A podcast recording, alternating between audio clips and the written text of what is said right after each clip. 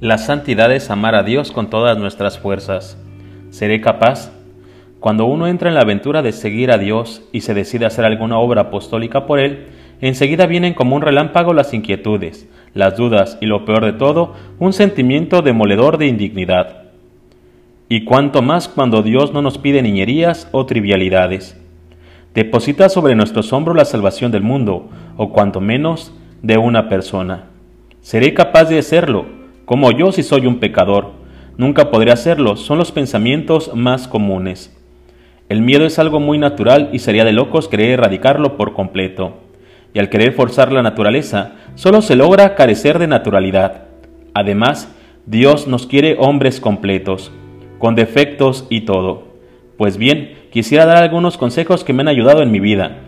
Estos tips no eliminan el miedo que nos ataca constantemente, sino que lo convertirán en nuestra mejor arma para dejar actuar a Dios.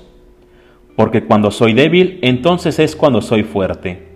Normalmente consideramos nuestra debilidad como algo malo, como si fuera una malformación del alma que debemos extirpar. En cambio, qué distinto piensa Dios.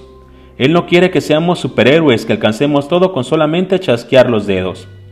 Él sabe que si fuera así, no tendríamos necesidad de Él. Dios nos sobraría, Nuestras limitaciones, nuestra pobreza no son obstáculo, son una bendición, pues solo en ellas cuando vemos manifestantemente a la fuerza de Dios en nuestra vida. A lo único que debemos tenerle miedo es a la autosuficiencia, en creer que todo lo conseguiremos con nuestras propias fuerzas. Dios quiere que le presentemos nuestra nada y de esa nada fluirá el agua fresca de la gracia. Se realizará lo que Bernamos llamaba el milagro de las manos vacías. No tengamos miedo de ser pobres, de no tener un alma llena de condecoraciones o conquistas y logros, pues de los pobres es el reino de los cielos. Estaré con ustedes todos los días hasta el fin del mundo. Muchas veces nos olvidamos de los frutos del apostolado que no dependen solamente de nosotros.